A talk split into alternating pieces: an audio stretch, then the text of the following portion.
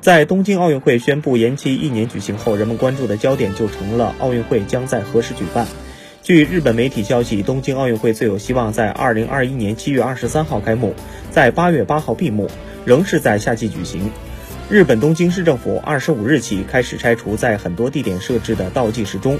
倒计时钟正面是奥运会倒计时时间，反面显示的是距残奥会开幕的时间。由于国际奥委会同意将明年的奥运会仍然叫做2020年东京奥运会，设立在东京市内的很多奥运会标志不用更换，这样也节省了巨额的费用。比起场馆的续约、酒店的预订、赛程的调整等等复杂的事务，拆除倒计时钟对于东京奥组委来说应该是最容易完成的事儿。